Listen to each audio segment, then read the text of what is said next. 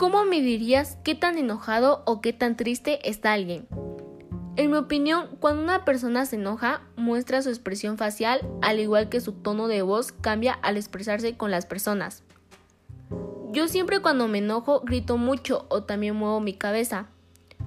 No significa que siempre tenga que estar enojado, sino que puede que se sienta mal. Cuando la persona está triste, podemos saber que pierde interés en actividades, pérdida de energía o de apetito. En lo regular muchas veces se desahogan o empiezan a consumir sustancias tóxicas. No siempre hay personas que muestran sus sentimientos, algunos las ocultan para que nadie lo sepa y así es más difícil medir si la persona está triste o enojado.